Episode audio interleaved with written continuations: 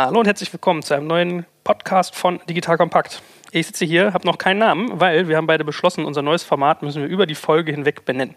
So, mein Name ist Jörg Schmarek, das fehlte noch und äh, ich sitze hier neben einem Kreativen, ich würde sagen einem, einem Hyperkreativen. Stell dich doch mal ganz kurz vor.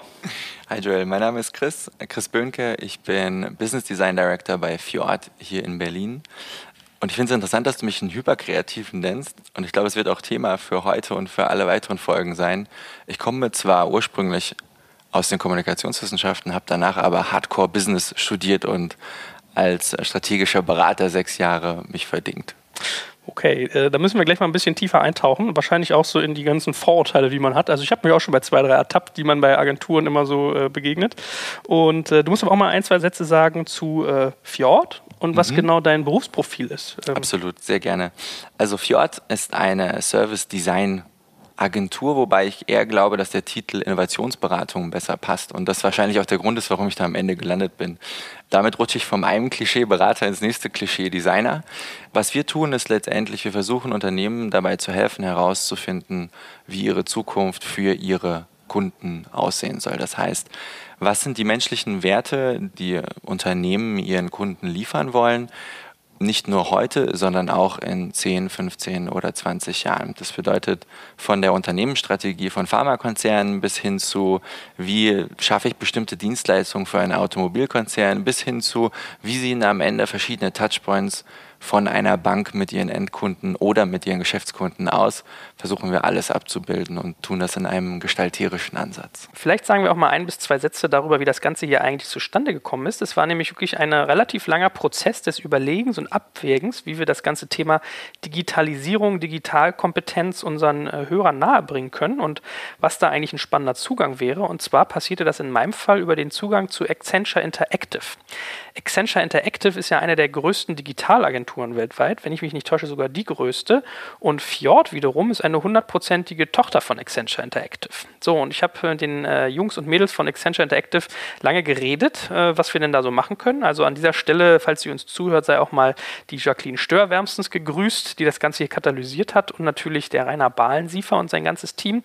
Äh, wir haben gemeinsam überlegt, was man tun kann, um Digitalisierung, Digitalisierungstrends und das aber auch nah nahe am Alltag möglichst plastisch darzubereiten. Ja, und dann mhm. haben wir sozusagen diesen Umgang über Fjord so ein bisschen gewählt, weil wir gemerkt haben, bei Fjord gibt es irgendwie spannende Themen, man hat spannende Kunden mit spannenden Projekten und dort wird genau interaktiv digital gearbeitet, tagtäglich. Es wird Unternehmen nahegebracht, wie das funktioniert und deswegen wollen wir auf diesem Wege so ein bisschen dort eintauchen. Mhm. Dementsprechend Accenture Interactive unterstützt uns dabei, auch wirtschaftlich, aber hier soll es um äh, wirklich neutrale, super hochwertige, spannende Inhalte gehen, wo äh, du, lieber Christopher, ja so ein bisschen der, einer der primären Wissensträger bist und da tauchen wir mal ein, beziehungsweise nee, vorab vielleicht auch nochmal ein Satz zu dir und deiner Rolle, was du da eigentlich genau machst. Also was ist deine Aufgabe genau innerhalb von dem Konstrukt von Fjord? Mhm, absolut gerne. Also als Business Design Director, ein tolles Wort, kümmere ich mich vor allen Dingen darum, dass neben dem gestalterischen Prozess, den wir durchführen, um am Ende zu einer Innovation zu kommen, vor allen Dingen auch der geschäftliche Aspekt mit betrachtet wird. Und das soll nicht heißen, dass ich mich rein um die Business Cases kümmere, sondern das Team meiner Business Designer versucht sicherzustellen, dass das Team unseres Kunden bereit ist für den Wandel, der da kommt. Das heißt, das operative Modell, zum Beispiel in einem neuen Geschäftsmodell durch einen neuen Wert, wer kann das liefern? Wen müssen wir dazu holen, um das besser liefern zu können? Woran wollen wir uns messen lassen? Sind das rein monetäre Zahlen oder sind das Zahlen, die wesentlich näher am Menschen ausgerichtet sind? Das heißt, der Aufsatz des Unternehmens im Hintergrund und die Machbarkeit, also die Validität der neuen Idee oder des neuen Geschäftsmodells, das ist das, was mich und mein Team angeht. Jetzt kommt ein kleiner Werbespot. Aufgepasst. Du kennst es doch sicherlich auch. Der Frühling ist im vollen Gange, es müsste mal wieder geputzt werden oder auch ausgemistet. Also wir haben das Thema auf jeden Fall gerade, denn nach unserem großen Live-Treffen von unserem Business Club Makers and Shakers missten wir gerade unseren ganzen Keller aus und dabei gibt es auch Dinge, da habe ich gar keine Lust, die aufwendig ins Internet zu stellen, sondern suche Hilfe. Und zwar haben wir da einen spannenden Partner, den kennst du bestimmt auch schon, denn mit Rebuy kannst du deine gebrauchten Artikel, wie zum Beispiel Bücher, Musik, Filme oder Technik wie Smartphones, HiFi und vieles mehr verkaufen. Komplett stressfrei, ohne lästige lästiges Erstellen von Anzeigen und vor allem ohne stressige Kommunikation mit KäuferInnen. In nur 30 Sekunden findest du heraus, wie viel Geld du für deine Artikel bekommst und wenn ein Artikel im Lager von Rebuy angekommen ist, bekommst du das Geld ganz automatisch schon sechs Tage später ausgezahlt. Also, mach's wie wir, spar dir doch einfach das Text- und Abfotografieren deiner Schätze und besuche direkt Rebuy. Unter digitalkompakt.de slash Rebuy habe ich dir eine Weiterleitung eingerichtet und alle Infos findest du wie immer auch auf unserer Sponsorenseite unter digitalkompakt.de slash Sponsoren. Werbung Ende. Hey! Ja, krass, spannend. Also da ist, glaube ich, auch schon mal vorweggenommen, was, glaube ich, so ein bisschen ein, wie soll man sagen, so ein Takeaway unseres Podcasts heute werden wird, dass wir nämlich das Zusammenspiel von Business Case und Design-Innovation beleuchten wollen. Mhm. Also wie sehr hängt eigentlich Kreativität mit der de facto Geschäftsmodell-Umsetzungsfähigkeit zusammen. So, das wird auch wesentlich sexier, als es jetzt irgendwie von mir formuliert wurde. Wir sagen jetzt mal so ein paar Sätze zu der Ausrichtung unserer ganzen Reihe, was wir machen wollen. Und ich kann schon mal irgendwie vorwegnehmen, wir wollen heute über Design Thinking sprechen. Also mhm. wir werden so gleich in die Vollen gehen, in diesen tollen, super Prozess, den jeder macht, den jedes Unternehmen bis hin zum äh, DAX-Konzern jetzt irgendwie gerade initiiert. Das werden wir ein bisschen dekonstruieren, ja? Mhm. so nach dem Motto, äh, wie sagte das Kollegin Stör so schön, Design Thinking is dead, lang lebe Design Thinking. Aber vielleicht fangen wir mal so ein bisschen an mit der Ausrichtung, was wir insgesamt eigentlich schaffen wir mit unserem Podcast, dass wir uns mal unser eigenes Why, unsere eigenen, unseren Purpose, wie jemand mm. im Agenturumfeld sagt, äh, geben. Was ist so dein Verständnis? Ich habe das ja als Arbeitstitel für mich immer so mit Future of Work betitelt und habe daran gedacht, wie man eigentlich in der digitalen Zeit arbeitet. Was bedeutet das für dich? Wo möchtest du mit unserer Reihe hinaus? Ich glaube, wir hatten das vorhin mal ganz kurz besprochen beim Kaffee. Mir wäre wichtig, dass am Ende dabei rauskommt, dass Unternehmen und Entscheidungsträger und Unternehmen verstehen, dass digital, dieses große, wichtige Wort, keine Technologie ist, die von den Aliens auf die Erde gestellt wurde, sondern letztendlich eine Veränderung im Nutzerverhalten. Also eine Veränderung in dem, wie wir mit der Welt und um uns herum den Dingen und den Dienstleistungen agieren. Und mir wäre wichtig, dass wir dabei herausarbeiten können, dass eine andere Art des Arbeitens notwendig ist, um in so einer Welt zu leben, dass das aber eben nicht bedeutet, alle Technologien auswendig zu können oder bestimmte Methodenkästen einfach abzufahren, da sich nämlich die digitale Welt gar nicht mehr so industriell verhält und Fließbandarbeit erfordert, wie wir das wahrscheinlich gerade hier in Deutschland noch brauchen. Das heißt, für mich wäre wichtig herauszufinden, was braucht es denn eigentlich, um erfolgreich in einer digitalen Welt zu arbeiten, nicht was braucht es, um digital zu arbeiten. Mhm. Also wir werden sicherlich so ein bisschen auf so Faktoren wie Teamstrukturen eingehen, mhm. auf Arbeitsprozesse, auf Kultur, aber auch, also wenn man bei Fjord mal war, habe ich ja ganz viel schon mitgenommen, so mit Raumgestaltung, ja, also was mhm, Raum manchmal irgendwie für den Arbeitsprozess macht. Hast du schon mal so kleine Sneak Previews, was wir da irgendwie durchreiten werden, was so dein Gefühl ist, woran du denkst? Ach, wir werden ganz viel reden darüber und da fangen wir heute gleich damit an, warum Prozesse nicht alleine helfen, ein Ziel zu erreichen. Wir werden viel darüber sprechen, warum es wichtig ist, Hunde in Workshops zu haben. Wir werden uns sicherlich damit beschäftigen, zu verstehen, warum die besten Verknüpfungspunkte in einem Unternehmen nicht die Datenstellen sind, sondern letztendlich die Teams, die ich habe und die Art und Weise, wie ich sie organisiere. Und ich glaube, wir sprechen auch ein bisschen darüber, wie Hippos fliegen lernen. Aber dazu mehr später. Also man merkt auch, was ich für einen Rhythmus hier eingelassen habe. das wird spannend. Ähm, was ist denn eigentlich so dein, dein Bild vom typischen deutschen Unternehmen dieser Tage, wenn es an digitales Arbeiten geht? Also wir wollen ja auch so ein bisschen Verortung, Bestandsaufnahme machen. Mhm. Wo sind denn wir da gerade? Was ist denn irgendwie der derzeitige Geschmack, das Herangehen, wenn es an solche Themen geht wie die, die wir uns widmen? Digitales Arbeiten, Innovation? Ich glaube, das Problem, was Deutschland so ein bisschen hat, ist, dass wir herauskommen aus einer Phase, wo wir sehr erfolgreich gewesen sind mit der Industrialisierung. Das heißt, wir Deutschen mit unserem Effizienzgedanken waren sehr gut darin, Dinge mit hoher Qualität schnell abzuliefern, ähm, haben uns auch einen großen Namen gemacht auf der Welt, was das angeht. Und jetzt kommen wir in eine Zeit hinein, in der Kapital und auch die Erstellung von Gerätschaften nicht mehr so schwierig ist. Das heißt, auf einmal zählen nur noch die Ideen und gute Ideen zu erstellen. Da tun wir Deutschen uns nicht schwer mit. Womit wir uns aber sehr schwer tun, ist damit, Ideen das richtige Gewicht zu geben.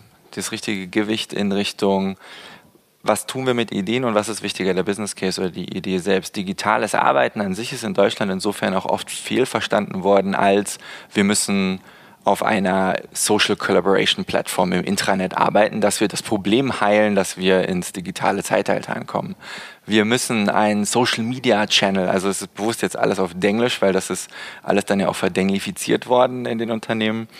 wurden dann eingeführt, um nach außen zu sprechen. Es wurde erwartet, dass auf einmal jeder Data Literate ist, also Daten verstehen und lesen und Analytics nutzen kann und verschiedenste Dinge damit einbringt, ohne das Fundamentale zu tun, nämlich die Frage zu stellen, was ist denn der Wert, den das Unternehmen in einer digitalen Zukunft liefern möchte und können wir auch in einer digitalen Welt vielleicht mit unseren alten Prozessen sehr guten Wert schaffen, ohne unsere Belegschaft damit zu überfrachten, so zu tun, als käme da etwas, was ganz anders ist als das, was sie als Mensch gelernt haben. Und da komme ich so ein bisschen zu dem zurück, was uns bei Fjord ganz wichtig ist und warum ich letztendlich aus der Beratung von Prozessen in der Strategieberatung zu Fjord gekommen bin, nämlich wie kann man erstmal menschlich betrachten, wo wollen wir zusammen hin, um am Ende dann durch gute Ideen zu versuchen, da den größten Wert zu schaffen. Und das muss nicht zwingend immer durch eine digitale Technologie geliefert werden.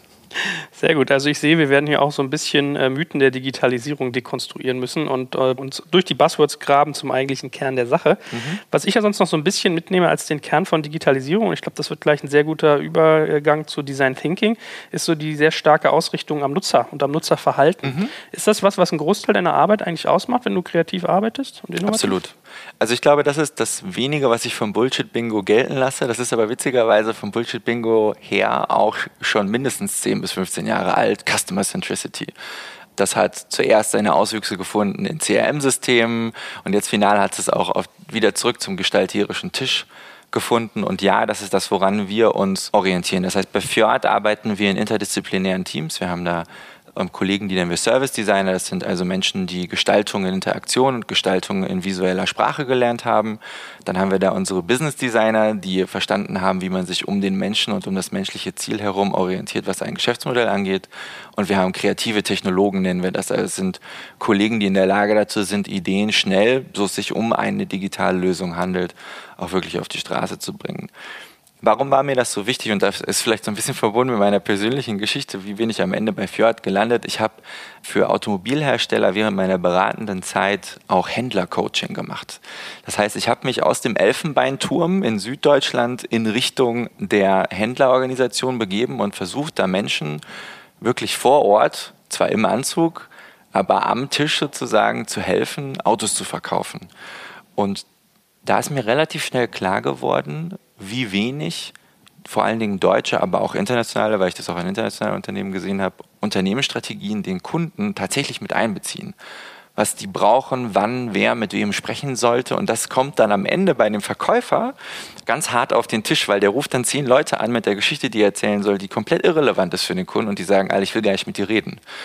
Und das ist natürlich nicht nur schlecht für das Unternehmensergebnis, sondern es ist auch schlecht für die Art und Weise, wie man sich aufgehoben fühlt, in diesem Unternehmen zu arbeiten. Dementsprechend ist dann in einem solchen Szenario der Verkäufer nach zehn solchen Gesprächen mehr als demotiviert. Und wenn dann tatsächlich mal jemand ins Autohaus kommt, um ein Fahrzeug zu kaufen, der auch gerne eins hätte, dann ist er schon so demotiviert, dass am Ende dabei nichts Gutes rauskommt. Und das ist so ein bisschen der Grundgedanke von unserer Arbeit, zu fragen, warum tun wir was für wen, zu verstehen, was derjenige braucht und dann nicht nur gestalterisch zu denken, weil das ist der gestalterische Teil, sondern dann auch innovationsseitig, nämlich nicht nur zu verstehen, was braucht die Person heute, sondern auch, was könnte sie denn noch brauchen.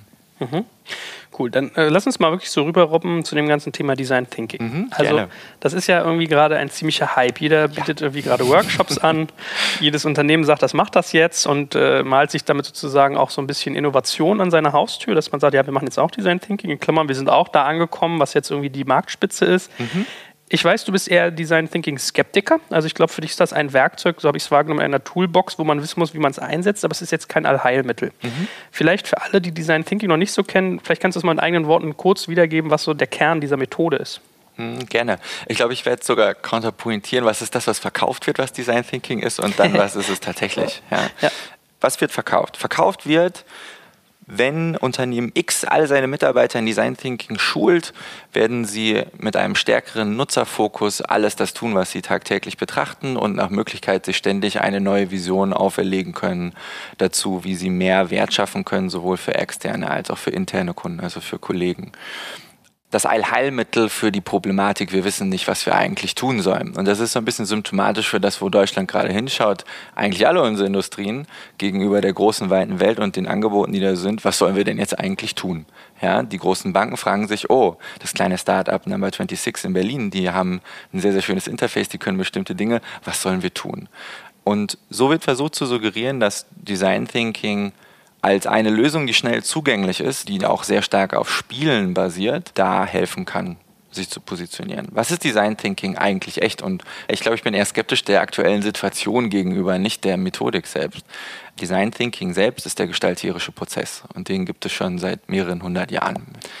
Das ist eigentlich nichts anderes, als sich nicht nur zu überlegen, ich schaue in die Vergangenheit und gucke, was gut funktioniert hat und versuche das zu verbessern oder, und das ist witzig, das gibt es ja im Englischen nicht, das gibt es nur bei uns Deutschen, zu verschlimmbessern. Ja? Und ähm, das kann durchaus passieren, wenn man immer nur in die Vergangenheit guckt, sondern zu sagen, nicht Repräsentativität ist wichtig, sondern Validität. Also zu versuchen zu verstehen, wenn ich ein bestimmtes Problem genau verstanden habe, was sind dann Lösungen, die in der Vergangenheit da waren? Was sind aber vielleicht auch andere valide Lösungen für dieses Problem, wo ich eben nicht auf vergangene Erfahrungen zurückgreifen kann? Und all dies lässt sich in dem gestalterischen Prozess immer nur herausfinden, wenn man mit Menschen redet. Das heißt, runtergebrochen auf das, was ich an der Uni gelernt habe, ne, sind wir Deutschen sehr quantitativ und lassen immer so ein bisschen gerne außen vor, dass jede quantitative Prüfung einer Hypothese vorher eine induktive, qualitative Erörterung dessen hatte, was schaut man sich eigentlich an. Und Design Thinking ist das. Design Thinking ist mit Menschen qualitative Gespräche führen, um unterliegende Bedürfnisse, die vielleicht gar nicht im ersten Schritt so verbalisiert werden können, herauszufinden, um darauf basierend valide Lösungen zu schaffen, die vielleicht außerhalb des Raumes liegen, was zuvor als Lösung sinnvoll gewesen wäre. Mhm. Okay, da kommt mir gleich schon eine spannende Frage, in die wir gleich mal reingehen, nämlich äh, braucht man eine Hypothese, wenn man so etwas tut? Also ich habe Design Thinking so ein bisschen kennengelernt und ich breche das immer vereinfacht runter, wenn ich jemandem das erkläre, dass das für mich bedeutet, ein Prozess, bei dem ich mich bemühe, wie ein Designer zu denken. Und ein Designer hat in der Sekunde die Besonderheit, dass er nutzerzentriert denkt. Weil wenn ich jetzt irgendwie ein Glas designe oder mhm. äh, für einen älteren Menschen Besteck, war glaube ich so eins der Beispiele, was wir hatten, ja, dann denkst du immer nutzerzentriert. Wie benutzen die das? Wie setzt man an? Wie trinkt man? Also sehr viel mit beobachten und sehr viel mit hineinversetzen und Empathie ins Gegenüber.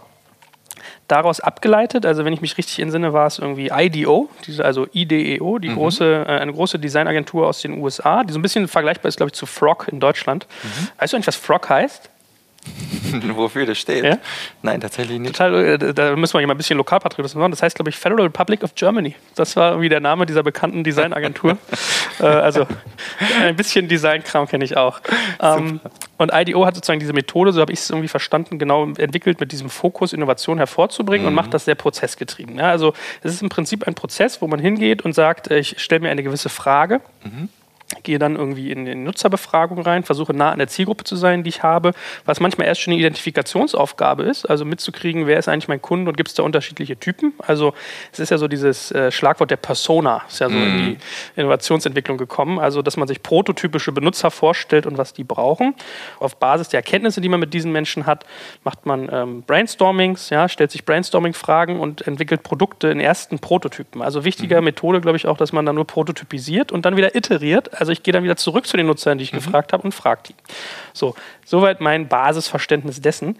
Das ist ja jetzt per se erstmal nicht schlecht. Ne? So dieses, diese Nähe zum Nutzer ist ja, glaube ich, was, was vielen Unternehmen abgeht ist trotzdem, habe ich da so richtig rausgehört, dass deine Kritik an diesem Modell so ein bisschen ist, es ist ein Werkzeug, um rauszukriegen, was meine Nutzer beschäftigt und wie ich mich vielleicht kundenfreundlicher ausrichten kann, aber ohne die nötigen Hypothesen und das Strategieverständnis benutzt mir auch diese äh, Methode nichts. So habe ich dich gerade verstanden, wenn du sagst, es geht um Hypothesen und Induktionen, abgeleitet an der Praxis. Ist das, was dich an der Methode so ein bisschen, so ein bisschen Bauchweh macht oder ist das eher was anderes? Nee, ich glaube, was mich an der Geschichte stört, ist letztendlich, dass es alle einfach nur kurz tun, weil sie glauben, es hilft ihnen, auf den richtigen Weg zu finden. Und diese Punkte, die du gerade genannt hast, werden ja im Normalfall, wenn Unternehmen Z jemanden beauftragt, ihnen Design Thinking zu zeigen, gar nicht ernsthaft durchgemacht. Sondern es geht immer darüber zu sagen, oh, wir denken jetzt mal anders, es wird alles viel Spaß machen, es wird alles ganz bunt sein, wir tauchen es ein in das Bällebad des Kunden, aber in Wirklichkeit machen wir, wasch mich, aber mach mich nicht nass. Ja, wir, wir versuchen mal rauszufinden, wie wäre denn ein Tag für eine Frau über 60 Jahre und wie könnten wir diesen Tag schöner gestalten. Dann gucken wir uns ein paar Fotos an, dann stellen wir uns ein paar empathische Fragen, was sie da wohl denken würde. Dann denken wir uns tolle Services aus. Dann machen wir einen kleinen Prototypen, vornehmlich mit Knete und mit Legosteinen und klopfen uns hinterher alle auf die Schulter, dass wir darüber nachgedacht haben, was diese Frau wohl brauchen könnte. Das ist sogar überhaupt gar nicht schlecht ja, weil es ist eine Trainingssituation. Es wird nur nicht mehr als Training verkauft, sondern es wird verkauft als so arbeitet ihr alle. Und mein Punkt dahinter war so ein bisschen auch, Design an sich gibt es ja schon sehr, sehr lange und es gibt viele Leute, die darin ausgebildet sind, gestalterisch zu arbeiten und die sind genauso wie die betriebswirtschaftlichen Kollegen das mit ihren Sachen gemacht haben, eine jahrelange Ausbildung durchlaufen, wie man sowas tut. Wie stellt man denn die richtigen Fragen? Was macht man denn mit diesen Fragen? Ist es nur Brainstorming oder nutzt man andere Kreativmethoden, um den Blumenstrauß größer zu machen? Wie testet man denn, ob Nutzer das, was sie da vorgesetzt bekommen, wirklich wollen oder nicht? Da gibt es sehr große Unterschiede. Und genau dieses Spiel von, ich finde raus, wo ich hin möchte, ich bilde Hypothesen basierend auf einem Prototypen, wie das sein kann, ich teste sie und tue es dann. Das ist ein Spiel, was selten zu Ende gespielt wird. Und das ist das, was ich gefährlich finde daran mhm. Design Thinking als tolles Buzzword zu nennen, weil nach dem einmaligen Eintauchen in dieses bunte Bällebad, wenn dabei kein Ergebnis rauskommt, wird das auch wieder ganz schnell eingestellt und dann werden die Kollegen in einem Unternehmen, die sich getraut haben, kreativ zu sein, relativ schnell wieder in ihre Schranken gewiesen. Ja, es ist schön, dass jetzt die Jungs mal ihre bunten Ideen aufschreiben durften, hat ja aber alles nicht funktioniert, also machen wir jetzt weiter das mit den Fähnchen. Das ist so ein bisschen der Punkt, worüber ich schon mal mit dir gesprochen habe, zu sagen, in Deutschland muss jede gute kreative Idee einen Business Case haben, aber nicht jeder Business Case muss eine gute kreative Idee haben. Und je öfter Design Thinking die Möglichkeit verbrennt, etwas anderes zu machen, weil es nicht zu Ende gebracht wird, desto mehr wird genau das ja letztendlich immer wieder weiter verstärkt. Auf einmal muss jede gute Idee sofort sich rechnen, sie darf nicht ausprobiert werden, es muss Bullshit-Bingo gespielt werden, wie viel Geld sie bringt. Andersherum müssen aber andere Lösungen überhaupt gar keine kreative Lösung haben, weil es einfach ausreicht, einen guten Case zu haben, weil man damit vermeintlich bewiesen hat, dass es funktioniert. Jetzt kommt ein kleiner Werbespot. Aufgepasst! Wenn man so darüber nachdenkt, hängt die Leistung eines Unternehmens oft von der Qualität der sogenannten Digital Experience ab, die man Kundinnen und Mitarbeitenden bietet. Wenn deine Apps, Websites oder andere Benutzererfahrungen zu verwirrend sind, werden deine Kundinnen nicht lange bleiben und wahrscheinlich nichts von dir oder sogar von deinen Mitbewerbern kaufen. Und genauso ist das auch bei deinen Mitarbeitenden. Wenn sie zu frustriert oder überfordert von der Software sind, die sie nutzen sollen, leidet die Produktivität natürlich stark darunter. Und unser Partner Pendo ändert das. Mit Pendo bekommst du die All-in-One-Plattform für die Digital Experience Experience, damit du deine NutzerInnen besser verstehen kannst und erkennst, wo es Schwierigkeiten gibt. Pendo kombiniert nämlich Produktanalysen, In-App-Anleitungen, Benutzerfeedback und Session-Replays, damit du die Softwareerlebnisse für alle KundInnen und Mitarbeitenden verbessern kannst. Über 10.000 Unternehmen nutzen Pendo jeden Tag, darunter einige der innovativsten Organisationen der Welt. Und wenn du also auch Pendo nutzen willst, schau doch einfach mal unter digitalkompakt.de slash Pendo, schreibt sich P-E-N-D-O, vorbei. Dort kannst du das Ganze einfach mal kostenfrei testen und wie immer findest du alle Infos auch auf unserer Sponsorenseite unter digitalkompakt.de/slash Sponsoren. Werbung Ende. Das finde ich einen ganz wichtigen Punkt. Was ist die Konsequenz daraus, die logische? Also wenn du sagst, Design muss irgendwie immer einen Business Case haben, aber ein Business Case oft kein Design, heißt das in der Logik, wir sollten dem Design zugestehen, dass es auch mal nicht businessorientiert ist? Oder heißt das, dass das Business einfach auch mehr Designfaktoren mit aufnehmen muss und das sozusagen in seine Erwägung mit reinnehmen muss?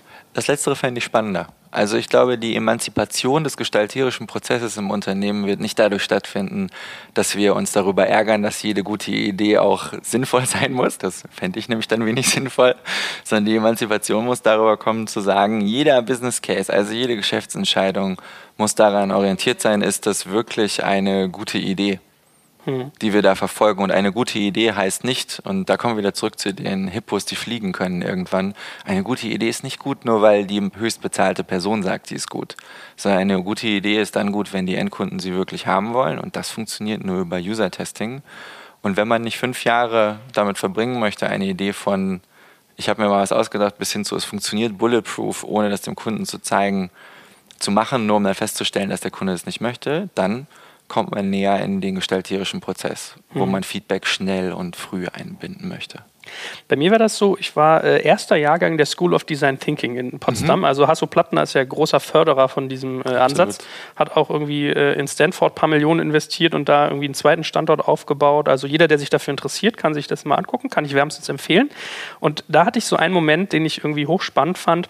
Die allererste Übung in diesem Setting war, und das war wirklich, das war ja völlig irre, keiner wusste, was da kommt. Da saßen 50 Leute in einem Raum, hatten sich auf ein Programm beworben, wo man eigentlich null Ahnung hatte, was jetzt da passiert. Es kannte keiner, es war unklar, was, was kommt. Und dann hieß es, äh, ja, ihr kriegt jetzt ein Blatt, bitte äh, sagt uns mal, was ist euer perfektes Portemonnaie? Wie sieht euer perfektes Portemonnaie aus? Was muss es können? Was tut ihr da rein? Wie benutzt ihr es? So, und dann hat jeder von den, äh, ich glaube, es waren nicht ganz 50, aber äh, so grob, da haben viele Leute mal gesagt, was so ihr Portemonnaie ist. Und sagst du da, okay, interessant. Und dann war die zweite Aufgabe, jetzt geht mal hin und designt das perfekte Portemonnaie für euren Nebenmann, der neben euch sitzt. So hat es erstmal schon so, so, sofort Kontakt zu jemandem, was ja auch ganz interessant ist, so diese, diese Hürde zu nehmen. Und dann hast du ihn gefragt, wie benutzt du das, was machst du? Und was ich hinterher gemerkt habe, war also A, die, der Erkenntniszuwachs, den man hatte, ihn zu fragen ja, und zu sehen, okay, wow, der benutzt das völlig anders als ich. Das ist so ein Scheckkarten-Nazi, äh, also Scheckkarten-Fanatiker und ich bin irgendwie so eher der Bargeldtyp. Ja, oder der hatte ja da irgendwie Sachen drin, hätte ich nie dran gedacht.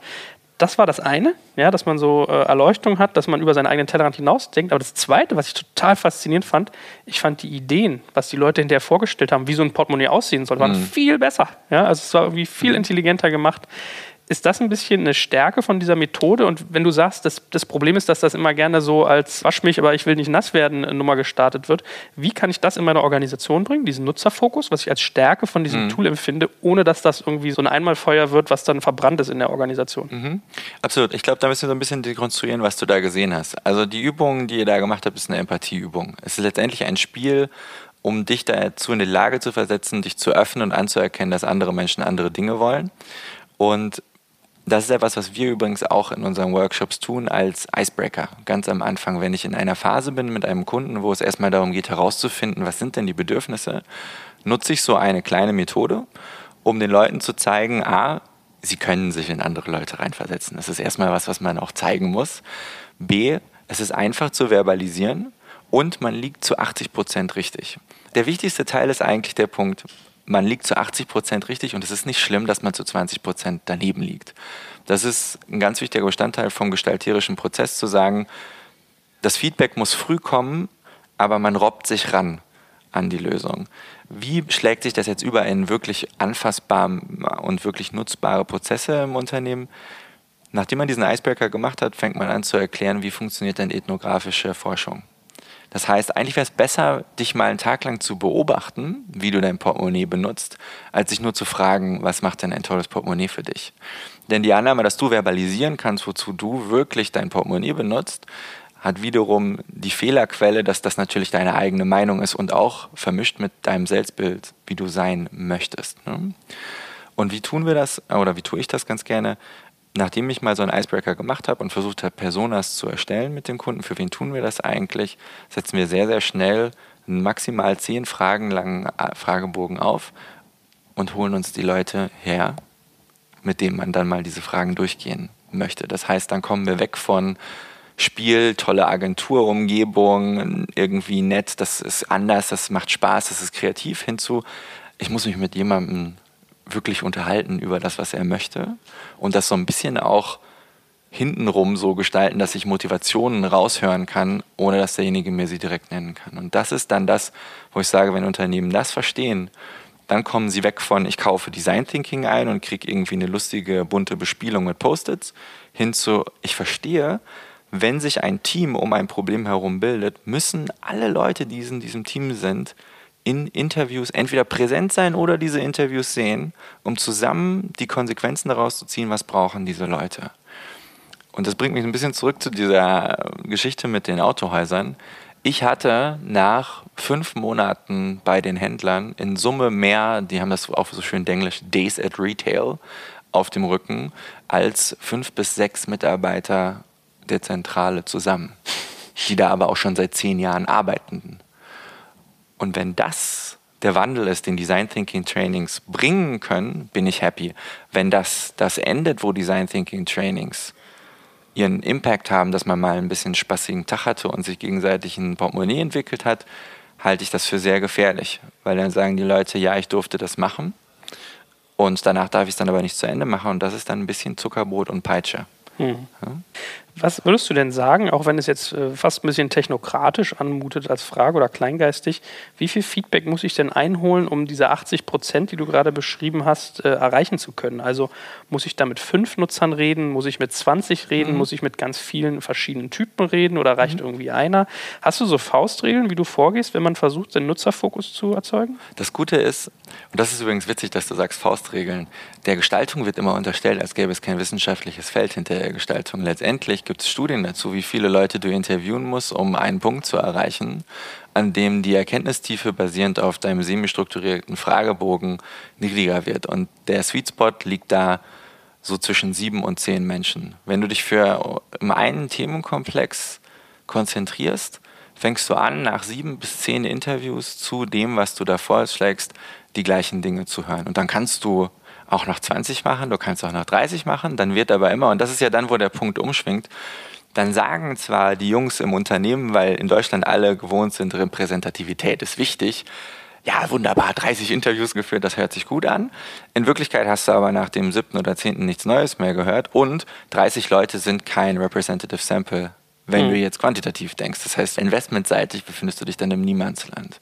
Also ich kann jedem anraten dazu, wenn er eine Frage versucht zu erschließen, erstmal mit mindestens sieben Leuten zu sprechen und nach zehn Leuten sich zu fragen, höre ich wirklich noch neue Dinge? Und wenn ich neue Dinge höre, sich zu fragen, spreche ich hier vielleicht mit zwei verschiedenen Typen Menschen und hat das nicht mich schon wieder informiert in Richtung, was meine Lösung sein muss? Hm. Kommen wir mal zum weiteren Prozess. Also wenn ich diese Nutzerfokussierung bei der Recherche drin habe, was würdest du dann tun? Also was kann man bei so einem Design Thinking Ansatz Gutes mitnehmen für seine Organisation und wie die arbeitet? Deine Frage ist in Richtung, was tue ich als nächstes? Mhm. Okay. Wenn ich herausgefunden habe, was die Leute für Bedürfnisse haben, versuche ich erstmal abzugleichen, wie viel zahlt denn die aktuelle Dienstleistung auf das ein was die Leute da wirklich wollen und ist das Problem, was wir uns zunächst angeschaut haben, wirklich das, was am Ende das Problem der Menschen ist. Ein ganz plakatives Beispiel. Ein Pharmaunternehmen hat uns mal gebeten, eine 360-Grad-Marketing-Strategie zu entwerfen, weil sie der Meinung waren, die Leute hören nicht genug von uns. Also im Summe, wir müssen noch mehr Ärzte und Krankenschwestern äh, dazu pushen, zu wissen, dass es uns gibt, damit sie unser Medikament verschreiben letztendlich nach vielen Interviews mit Patienten, Ärzten, Krankenschwestern und der Familie von den Menschen kam dann raus, dass das Problem nicht die Frequenz oder die Erreichbarkeit ist, sondern das Niveau an Vertrauen innerhalb dieser Interaktion. Im Prinzip ist Bad Bad Pharma auch wirklich so wahrgenommen worden in diesen Interviews. Und so haben wir dann gesagt, wir nennen das Design Challenge. Also das Problem, was wir lösen wollen, ist eigentlich nicht wir müssen mehr mit den Menschen reden über coole und irgendwie nett aussehende Kanäle, sondern wir müssen es schaffen, uns so aufzustellen, dass wir Vertrauen aufbauen. Und plötzlich war das, was wir mit den Kollegen erarbeiten wollen, etwas ganz anderes und hat dazu geführt, dass wir mal eine Art Bewertung gemacht haben. Das Team, was ihr da aktuell habt, wie liefern die denn Vertrauenswürdigkeit heute? Und wenn Vertrauenswürdigkeit viel über Kommunikation kommt, dann wird es dann ganz pragmatisch, wer von euch kann dann überhaupt schreiben? Also wer von euch hat denn überhaupt gelernt, generell Text- oder Audioformate so zu gestalten, dass dabei ein gewünschtes Ergebnis herauskommt, sprich Vertrauensaufbau. Und das tun wir dann im nächsten Schritt, herauszufinden, wie passt denn das, was die heute erleben und eure Involvierung als Dienst zu dem, was die eigentlich brauchen bei Design Thinking nimmt ja dieser Prozess des ähm, Brainstormings einen sehr, sehr großen Punkt auch irgendwie ein. Mhm. Ja, also ich habe das damals in der School of Design Thinking immer so mitbekommen, dass das irgendwann gestartet hat mit How might we? Ja, also wie mhm. können wir, wie könnten wir? Und da merkt man dann auch schon so ein bisschen, was du, glaube ich, gerade vorangesagt hast, äh, man lernt halt Jahre so etwas. Also ich habe gemerkt, eine gute Brainstorming-Frage zu erstellen, ist zum Beispiel gar nicht so einfach. Mhm. Da merkst du Erfahrung. Die darf nicht zu weit sein, dass du irgendwie in tausend Richtungen abdriftest und sie darf nicht zu klein sein, dass es irgendwie zu eng ist, dann hast du die Lösung schon mit deiner Frage vorgegeben. Mhm. So, und dann ist eigentlich der, der Kern gewesen, also eine How might we-Frage erstellen und dann gibt es bestimmte Regeln, nach denen diese, dieses Feedback irgendwie oder diese, diese Ideenfindung ablief. Ja? So, mhm. Man unterbricht sich nicht, keine Ideen ja. werten und so weiter und so fort. ist das ein bisschen das, was du gerade beschrieben hast, dass man mit diesem Wissen dann in so einen Prozess reingeht, des Brainstormings und was ist dabei so eigentlich wichtig? Mhm. Diese Übung mit den How Might We's kommt so ein bisschen aus der agilen Entwicklung. Ja, die Idee dahinter, und das macht auch Sinn, ist, dass wenn man dann schnell Prototypen machen möchte, ist oft digitale Entwicklung dahinter und die agilen Jungs, die gelernt haben, Wasserfall ist blöd und wir müssen agil arbeiten, die möchten gerne User Stories, die möchten gerne Epics und da gibt es dann eine ganze Klaviatur eine Nomenklatur, die man sich drauf lernen kann. Und dieses How Might We ist eigentlich nichts anderes als, da gibt es etwas, was geliefert werden muss und wie gestalten wir diese Funktion aus. Ich glaube, es ist Brainstorming. Lass uns das mal als Überbegriff nehmen. Das ist nämlich gar kein schlechter Überbegriff, weil viele Leute kennen ihn. Ja? In der Phase, wenn du rausgefunden hast, wie läuft der Prozess heute und was wollen die Leute eigentlich, hast du schon mal eine Quelle für Ideen, nämlich all die Punkte, wo es so mittelmäßig läuft oder schlecht läuft oder, und das ist für mich der interessanteste und schlimmste Punkt, wo die Leute verwirrt sind und gar nicht wissen, was läuft, all das sind Chancen für Lösungen und die würde ich erstmal aufnehmen als Probleme, als Dinge, wie kann man das besser machen.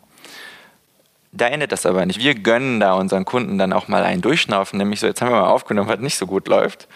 Jetzt machen wir mal einen Jahrtag. Jetzt vergessen wir mal, wie wir diese Dienstleistung erbringen und versuchen mal zu überlegen, wie könnte man das auch ganz anders machen. Und das wiederum ist dann kein, sage ich jetzt mal, Brainstorming auf, wie können wir die aktuelle Situation verändern, sondern wie könnte man den gleichen Wert auch anders liefern. Und da gibt es verschiedenste Kreativmethoden, die du anwenden kannst. Es geht von welche anderen Lebensbereiche könnten wir für so eine Person regeln? Wie würde das aussehen? Wie würde der Wert, den derjenige daraus ziehen möchte, von anderen geliefert werden? Also andere Unternehmen, wie würden sie das tun? Was passiert, wenn ich aus dem, wie wir es aktuell heute machen, bestimmte wichtige Aspekte komplett rausstreiche? Also gibt es verschiedene Anreize, um am Ende eins zu tun, die Blume, die man geöffnet hat, noch viel, viel, viel größer zu machen. Denn und da kommen wir so ein bisschen zu dem Punkt zurück, den wir anfangs angesprochen haben. Wonach wir suchen in diesem ersten Teil sind valide Lösungsansätze. Es geht noch nicht dabei darum, nur ein Problem zu lösen, sondern das Problem haben wir verstanden, vielleicht auch in How Might We's oder wie du es auch immer nennen magst, aufgedröselt. Aber jetzt wollen wir valide Lösungen für das große Problem finden, um dann zu schauen, welche Aspekte von diesen validen Lösungen, die wir interessant finden, können wir mit Endkunden oder wenn man es für Kollegen macht, mit Kollegen verproben, um zu gucken, fänden die das spannend. Und wenn man das weiß, kommt man zurück zu seiner How Might We Liste, um zu schauen, weil witzigerweise sind die How Might We's aus der Lösung dann meistens verbindbar mit der validen Idee, die man hat, um zu gucken, was davon müssen wir jetzt eigentlich noch tun, um zu einem Prototypen zu kommen. Das heißt, ich bin ein großer Fan von dieser Strukturierung, die in dem Prozess drin ist, die du gerade besprochen hast. Ich würde aber auch meine Hand hochhalten und ins Feuer legen dafür, eine gewisse Zäsur in der Mitte zu treffen, zu sagen, wenn wir das Problem richtig verstanden haben, lasst uns auch mal überlegen, wie könnte man das ganz anders machen, um am Ende die Verbindung aus, wie würde es ganz anders gehen, mit dem, wie läuft es heute, zu verstehen. Weil das bringt einen dritten Aspekt mit ein. Und da kommen wir jetzt zu dem, warum wir keine Designberatung machen, sondern Innovationsberatung. Innovation läuft immer über Zeit ab. Und jetzt muss man sich fragen, das Problem, was wir heute haben, wie wollen wir das in weiter Zukunft lösen und wie kommen wir da vielleicht auf verschiedenen Punkten auf der Zeitachse hin? Das heißt, das How Might We heute oder in einem Jahr mag anders aussehen als das, wie das How Might We beantwortet ist in fünf Jahren, mag aber schon die Lösung, wie es in fünf Jahren sein soll, in sich tragen. Wie ein kleines Pflänzchen, was man dann testen kann. Und das ist etwas, das ist dann die Kür letztendlich mhm. von dem, wie Innovationsberatung funktioniert und wie man den gestalterischen Prozess benutzen kann, um auf so eine Art, wenn du möchtest, kann man es Roadmap nennen, auch zu kommen. Jetzt kommt ein kleiner Werbespot.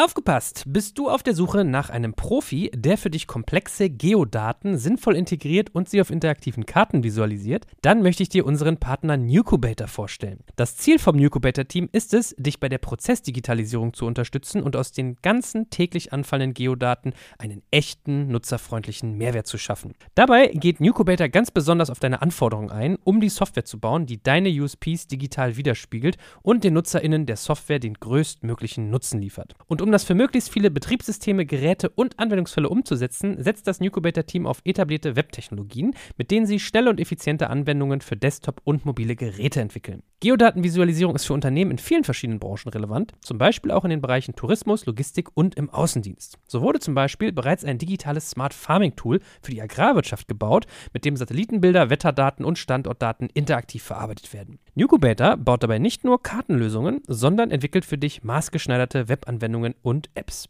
Wenn du also einen Partner suchst, der deinen bestehenden USP ins digitale Zeitalter hebt, dann schau doch einfach bei Nucubator vorbei. Ich habe dir unter digitalkompakt.de slash Nucubator, schreibt sich mit C, eine Weiterleitung eingerichtet.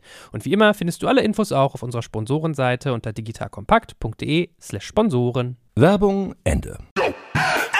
Hm. Ja, lass uns doch nochmal ein bisschen reingehen in das ganze Thema Prototypisierung. Also, das ist ja auch was, was irgendwie in Design Thinking sich auf die Fahne schreibt schnell testen, schnell iterieren und da wieder Nutzerfokus. Also mhm. der Gedanke ist genau nicht, wie du sagst, Wasserfall, jetzt irgendwie was zu bauen, ewig dran zu werkeln und dann zu merken, oh hoppala, I put all eggs in one basket, wie der ja. Amerikaner sagt, und der Basket hat aber irgendwie einen Riss. Mhm. Ja, sondern man versucht eigentlich schnell seine Körbe zu testen und dann zu gucken, wo lege ich meine Eier rein, wie verteile ich die etc. pp. Wie geht man da vor? Was ist ein valides Vorgehen für äh, Prototypenentwicklung und muss ich das jedes Mal wieder direkt auch am Nutzer testen oder was ist da so dein Vorgehen? Also mein Vorgehen ist tatsächlich, das daran auszurichten, wie viel Zeit ich habe mit unserem Kunden und vor allen Dingen auch, wie der innere Geschmack in dem Unternehmen ist, Dinge zu tun, die sie sonst nicht tun. Also witzigerweise, und da kommen wir vielleicht auch gleich noch am Ende dieser ganzen Geschichte drauf, hängt es oft auch davon ab, was unser Kunde bereit ist zu machen. Also für mich würde vollkommen reichen, bestimmte Dienstleistungen durch eine Landingpage auszuprobieren und anzuskizzieren, was das sein kann und zu sagen, hey, interessiert dich das? Schreib dich doch mal hier auf unsere Mailingliste, dann sagen wir dir Bescheid, wann es das gibt.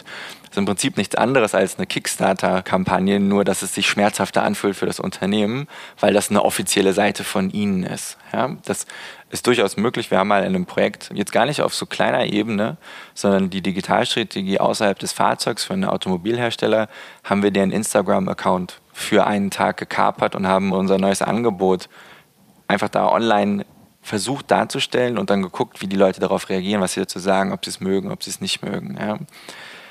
Die Frage, was ist ein guter Prototyp, hängt immer davon ab, wie weit dich dann dein Kunde in unserem Bereich auch wirklich das machen lässt. Wie waren die Reaktionen bei Instagram? Die waren super. Also ja? der Service wird jetzt auch so ausgerollt werden. Ähm, witzigerweise hatten vorher alle ganz, ganz viel Angst. Oh nein, unser Instagram-Account, das ist ja offiziell, da sehen die Leute, dass wir was ändern wollen. Das, und der Gag ist, in dem Moment, wo sie das sagen, merken sie selber, sie haben gerade gesagt, sie bezahlen uns, damit wir was ändern, aber die Leute sollen nicht sehen, dass sie was ändern. Was ein bisschen absurd ist, aber das ist so ein bisschen auch die deutsche Mentalität. Ne?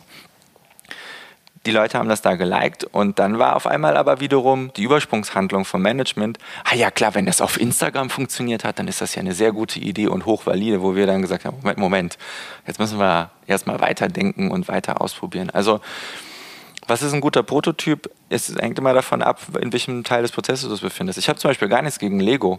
Ähm, ich habe auch nichts gegen Knete, solange es darum geht zu sagen, hey, wir haben nur drei Tage Zeit und wir möchten das mal ganz grob ausprobieren wohl wissend, dass jemand nur weil ich ihm per Knete zeige, wie der Prozess abläuft, nicht sagen kann, er würde das jetzt auch kaufen. Sondern es gibt nur eine Indikation, finden die das generell interessant oder fänden sie es nicht interessant. Wenn ich rausfinden möchte, möchte jemand wirklich etwas kaufen, muss ich ihm ein Szenario bieten, ein Mockup, was sich so real anführt, dass er sagen kann, boah, ja bitte, wenn, sobald das rauskommt, schickt mir den Link, ich möchte da drauf. Ja, das ist dann aber wiederum damit verbunden, dass man gestalterisch sich vorne überlegen muss, wie ist die Interaktionsgestaltung und die visuelle Gestaltung. Und da kommt jetzt nämlich der Kasus Knaxus für uns Deutschen.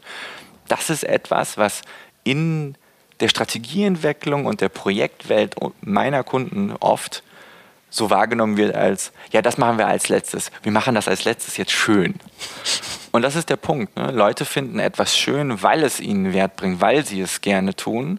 Und unsere Designer, die schauen sich Dinge auch nicht an, um sie schön zu machen, sondern damit das für dich funktioniert in der Interaktion und dass du verstehst, worum es hier geht.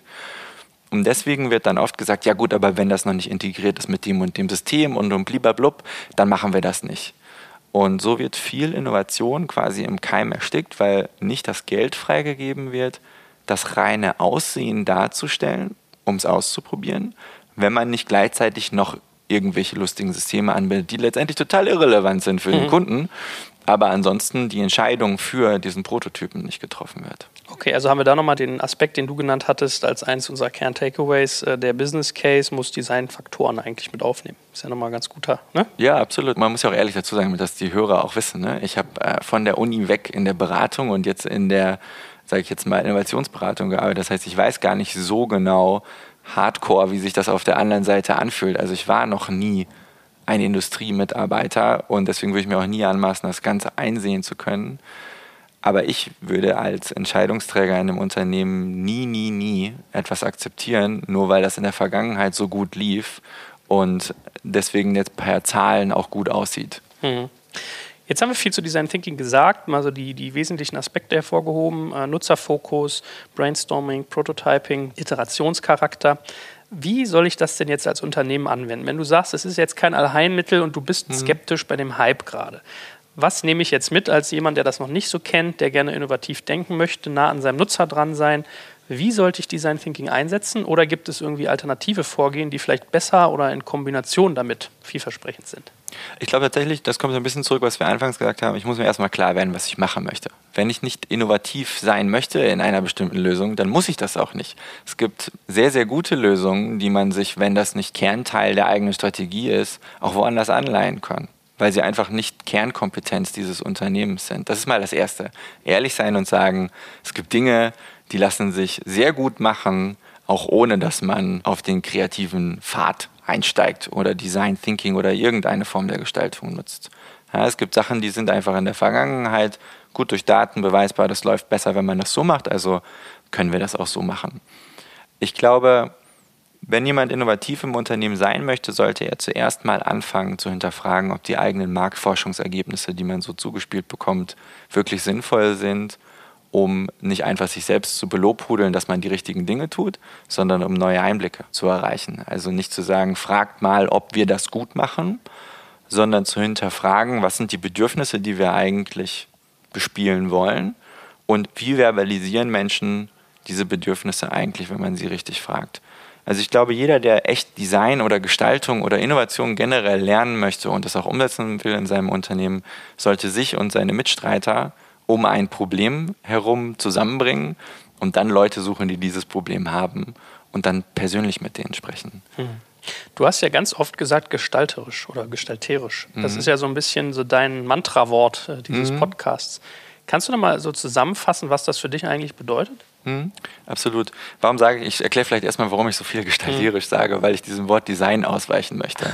nicht, weil ich Design nicht mag, sondern weil es halt so ein Stigma hat, als wären wir alle Karl Lagerfeld und müssten uns Sachen einfach aus dem kreativen Saft herausgreifen und dann ist das da einfach da. Also das Design steht immer so ein bisschen unter der Idee, da sitzen dann verrückte Menschen und die kommen mit einer tollen Lösung. Deswegen nutze ich gestalterisch. Gestalterisch der Prozess bedeutet für mich, dass man nicht damit startet zu sagen, ich schaue mir ein Problem an, definiere das Risiko, was ich vor mir sehe und manage das Risiko dann runter auf, was wäre die beste Lösung, sondern gestalterisch bedeutet, ich schaue mir das Problem an, dann spreche ich mit den Leuten, die dieses Problem haben, um festzustellen, dass das Problem vielleicht anders gelagert ist. Also auf einmal bewegt sich dieser Raum oder dieses Feld, was ich mir anschaue, vielleicht nach links und nach rechts. Und vielleicht wird es auch viel, viel größer als Spielfeld. Und versuche dann absichtlich valide Ideen zu finden. Also nicht zu sagen, wie manage ich das, was ich weiß, runter auf, was wäre das Beste, sondern wie könnte man das auch noch ganz anders machen? Was wären auch noch andere Möglichkeiten? Und dann nicht zu sagen, es ist nur einer, von diesen Ideen, sondern Gestaltung ist oft Synthese. Das heißt, oh, jetzt habe ich statt fünf möglichen Lösungen, habe ich vielleicht 20, aber die Kombination aus zehn von diesen 20, die ist am Ende vielleicht etwas, was ganz anders ist als das, was andere aktuell tun. Und das kann ich dann schnell testen, statt einfach nur zu sagen, das ist die Ultima Ratio und da sind Zahlen dahinter, deswegen ist das richtig, verlangt die Gestaltung dein Werk den Leuten ins Gesicht zu halten und zu sagen, findest du das gut? Mhm. Und wenn der Sehende dann sagt, nee, sorry, finde ich nicht gut, dann zu fragen, warum? Und dann festzustellen, dass, ja, du hast mir das hier gezeigt, während wir draußen stehen, mir ist kalt. Ich fand das Bild eigentlich gut, aber das, hier draußen ist mir kalt, deswegen brauchst du vielleicht eine Galerie, um dein Bild zu zeigen. Das heißt aber nicht, dass du das Bild ändern musst. Also so ein bisschen die Gestaltung lässt zu, zu verstehen, was sind Einflussfaktoren und ich glaube, was anders ist als bei dem aktuell dominanten Ansatz in unserer Wirtschaft, ist tatsächlich zuzulassen, auf eine andere Lösung zu kommen und echtes Feedback einzuholen, anstatt sich politisch mit Zahlen abzusichern für eine Lösung, die vielleicht doch nicht funktioniert. Hm. Jetzt müssen wir mal abschließend uns fragen, wenn dein Claim, deine Forderung ist, aus, aus dem Gespräch, was wir jetzt hatten über Design Thinking und wie eigentlich digitales Arbeiten aussieht, die ist, dass irgendwie der Design-Aspekt oder der gestalterische Aspekt äh, mehr in den Business-Kontext, in den Business-Case Einzug halten sollte. Was muss ich dann tun? Heißt das in der Konsequenz, dass ich intern gestalterische Positionen aufbauen muss? Oder heißt es vielleicht in erster Instanz auch, dass ich quasi gezwungen bin, um in diesen Prozess reinzukommen, am Anfang auf Agenturen wie euch zuzugreifen? Also, das soll jetzt keine Vorlage für Werbung für dich sein, nee, ja? nee, aber nee. Mhm. muss man ja mal fragen, wenn ich mich damit irgendwie, wenn die Denke nicht da ist, wo, wo sie vielleicht sein sollte, mhm. um innovativ gestalterisch zu sein, muss ich mir das dann von extern zuholen oder muss ich es intern aufbauen oder eine Mischung aus beidem? Ich glaube, es hängt tatsächlich mal davon ab, was hast du selber schon für Fähigkeiten in deinem Unternehmen. Es gibt durchaus deutsche Unternehmen, sage ich jetzt mal, ein Verlag, der ja auch zum Beispiel gestalterisch arbeitende Menschen schon hat. Ja, da gibt es schon Leute, die schreiben, die kurieren, die jetzt mal auch vom Ausbildungshintergrund her gestalterisch denken. Wenn die stark sind und man denen den Freiraum lässt und vielleicht ein bisschen denen die Möglichkeit gibt zu verstehen, wie man jetzt das, was sie gelernt haben, auch für Geschäftsprobleme nutzen kann, dann braucht man keine Innovationsberatung in dem Sinne. Ich glaube, aktuell für Deutschland mit der Geschwindigkeit, mit der wir arbeiten müssen, macht es aber durchaus Sinn, zu sagen, man nimmt sich einen Partner, der weiß, wonach man suchen muss und schaut erstmal, würden wir das selber können. Das wäre übrigens, was ich sehr gerne für jeden täte. Ja, also Fjord an sich, hier in Berlin sind wir 70 Leute, global sind wir knapp 900 Leute. Wir möchten gerne an Problemen arbeiten, wo wir wirklich helfen können. Wenn jemand sich selber helfen kann, dann befähigen wir auch gerne dazu. Also wir haben nicht den Anspruch, einfach alles zu machen und bis in alle Unendlichkeit zu wachsen. Ja. Mhm. Das nur so in Richtung sehr Eigenwerbung, ob ich das brauche oder nicht, brauche ich Gott sei Dank nicht. Also am Anfang rauszufinden, haben wir gestalterisch denkende Menschen und können wir die in, in, Anführungszeichen waffenfähig machen? Also können die auf diesem Problem arbeiten? Das ist der erste Schritt. Dann der zweite Schritt ist, ist die Entscheidungsstruktur und das Unternehmensgefühl, was in Deutschland meistens gleichzusetzen ist mit einer echten Hierarchie, bereit, so einen Prozess mitzumachen? Denn am Ende des Tages fragen immer alle, was ist der Return on Investment und genauso gibt es auch einen Return on Innovation der lässt sich nur am Anfang an anderen Dingen messen als das Fünfjahresprogramm, um ein neues CRM-System einzuführen, wo sowieso vorher entschieden wurde, man braucht eins und hinten raus wird nur geguckt, wie können wir die Zahlen so drehen, dass es so aussieht, als hätte das auch gut funktioniert. Ist halt ein anderer, sage ich jetzt mal, Zeitraum auch, als schnell Ergebnisse liefern zu müssen. Das heißt, das muss man sich anschauen. Und ich würde sagen, der erste Schritt wäre, selbst wenn man keine gestalterisch denkenden Menschen im Unternehmen hat, die Leute nochmal zurück daran zu erinnern, dass im Studium schon jeder gute Professor bei der Diplomarbeit oder dann bei den neuen Kollegen bei den Bachelor- und Masterarbeiten über das Gleichgewicht aus qualitativer und quantitativer Forschung gesprochen hat. Und das haben wir alle gelernt. Egal welcher Ausbildungsteil, jemand, der so eine Arbeit geschrieben hat, weiß, wie diese zwei Bereiche funktionieren. Und sich dann zu fragen, ist man stark genug in dem qualitativen Bereich, um echte Fragen zu stellen? gibt man nicht zu sehr das Verständnis der eigenen Kunden an Marktforschungsunternehmen ab, die nicht Teil des Unternehmens sind und nicht Interesse daran haben, dass das Unternehmen besonders erfolgreich wird, sondern dass ihre Erkenntnisse möglichst zu dem passen, was der Kunde hören möchte. Und wenn man das alles gemacht hat, kann man sich selber überlegen, ist das jetzt was, was wir alleine stemmen wollen oder was man außerhalb stemmen will. Das Einzige, was ich jedem mitgeben würde, ist, sucht euch ein Problem. Bringt eure Leute zusammen um ein Problem. Versucht nicht Design zu machen um des Designs willen, versucht nicht Innovation zu machen um der Innovations willen, sondern ein echtes Problem. Und dann so diverse Kollegen wie möglich zusammenzubringen und dann entweder selbst oder mit Hilfe von einer Agentur ihn auf diesen gestalterischen Weg zu stellen. Das ist ja ein Schlusswort, was ich besser selbst nicht hätte formulieren können. Und ich glaube, ich bin auch unserem Podcast-Titel näher gekommen. Wir werden da irgendwie Gestaltung mit reinnehmen. Ne? Digital, gestalterisch. Mhm. Das, in die Richtung wird es werden. Ich danke dir ganz, ganz herzlich und ich freue mich schon auf, sehr auf die weiteren Folgen, die wir beide hier durch, durchretten werden. Also man merkt, hier wird um die Ecke gedacht äh, und auch mal irgendwie die schmerzende Wahrheit angesprochen. Und wie gesagt, aber auch nochmal ganz herzlichen Dank natürlich an die Kollegen von Accenture Interactive, die das Ganze hier mit uns auf den Weg gebracht haben, die das möglich machen und äh, ja, kreativer Sparringspartner für uns beide sind. Ich bin da sehr, sehr dankbar für, dass ich dich kennenlernen durfte auf dem Weg und auch das Team dahinter. Also ich glaube, wir werden hier viele schöne, spannende Inhalte noch zusammen produzieren. In diesem Sinne. Auf bald. Danke dir. Ihr Lieben, hier ist Joel von Digital Kompakt und Leute, es vergeht, glaube ich, keine Woche, wo mir Sven Weizenegger, der Moderator von unserem Hackers-Podcast, nicht begeistert von seinem Job bei der BWI erzählt. Mal berichtet er mir von seinem Besuch beim Eurofighter, mal spricht er über den Austausch mit Generälen und Top-Politikern oder einfach von der Agilität in seiner Organisation ganz allgemein. Also, der macht kräftig einen auf dicke Hose, also habe ich mit den Jungs und Mädels von der BWI mal gesprochen und möchte dir das Unternehmen als unseren Partner ans Herz legen, wenn du selbst im Cyber- oder Tech-Bereich aktiv bist oder sein willst. Die BWI ist nämlich eines der größten IT-Service-Unternehmen in Deutschland und unterstützt unterstützt die Bundeswehr bei ihrer Digitalisierung. Eine wichtige Aufgabe ist die Einführung von Innovation in der Truppe, aber das Aufgabenspektrum ist auch noch sonst total breit von Beratung über Realisierung bis zum Betrieb.